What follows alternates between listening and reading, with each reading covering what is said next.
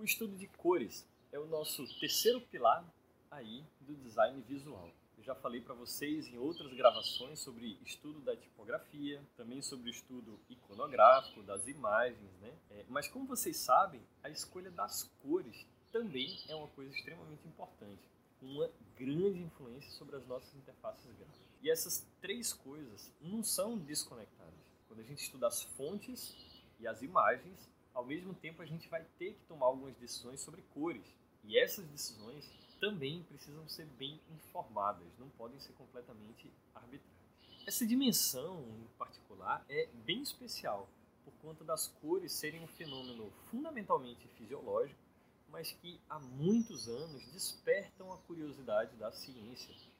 Por isso, se você procurar aí, vai encontrar uma grande quantidade de estudos sobre coisas como significados que são atribuídos às cores, efeitos emocionais que as cores geram nas pessoas e outras viagens muito legais que existem nesse universo específico. Você pode encontrar uma vasta literatura, por exemplo, que remonta a Goethe no século XIX, falando sobre o sentido estético, moral, filosófico e os efeitos psicológicos das cores. Mas retornando aqui ao básico do básico a gente está falando de escolher as cores que vão ser usadas na sua interface, certo?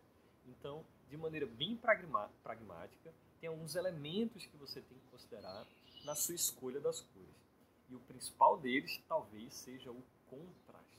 O contraste é o que nos permite distinguir um elemento de outro, ou uma cor de outra. Né? E o contraste tem muito a ver com visibilidade das coisas. Por exemplo, você projetar um fundo preto com letra branca, você vai saber que aquele texto pode ser visualizado facilmente. Né? Mas se for um fundo azul claro, com uma letra verde clara, vai ser difícil de enxergar. De maneira simplificada, é isso. Mas a aplicação do contraste na interface acontece em diversos outros pontos, como por exemplo na separação de blocos de texto, ou de barras de navegação, ou de caracterização de links, por aí vai. Outro elemento que você precisa se preocupar é com o significado das cores. Eu não falo necessariamente sobre o, significado social, o que as pessoas genericamente acham que determinada cor significa. Isso é claro que é importante você investigar. Mas, mais objetivamente, as cores vão acabar assumindo é, um, uma, um sentido na sua interface. Ou seja, se você decidir usar sempre a cor vermelha nas mensagens, ou ícones de erro, o usuário naturalmente vai associar aquela cor àquele significado. Se você adotar um destaque laranja para representar um link, sempre que o usuário vê um pequeno texto destacado em laranja no meio do texto, por transitividade, vai achar que é um link também. Se usar cinza claro para representar um botão desativado, o significado daquela cor vai ser em algum momento codificado na cabeça do usuário.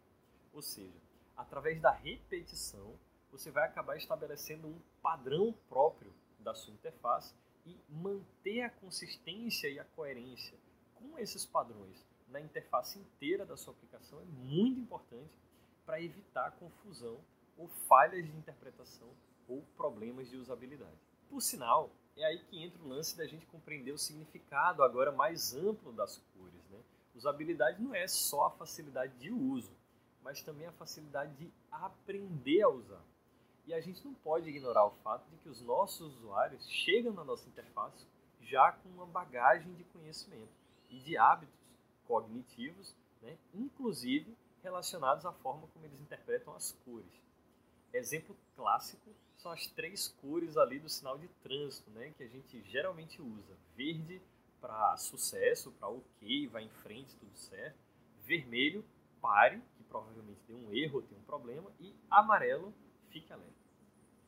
Existem teorias extremamente sofisticadas que buscam descrever esse significado que é atribuído às cores, é, com muita base em psicologia e, e muita aplicação no mundo do marketing. Eu sugiro que vocês busquem material sobre isso também. Ok, Sandra, então por onde é que eu começo? Primeiro, eu sei que eu pareço sempre estar sendo repetitivo, mas é porque isso é muito importante. Você começa analisando o universo em que o seu usuário, o seu público está inserido. E a partir desse universo, das coisas que o usuário vê, dos símbolos que o usuário já interage, da natureza em que o usuário está inserido e da realidade que o usuário vive, você vai tentar extrair uma paleta de cores.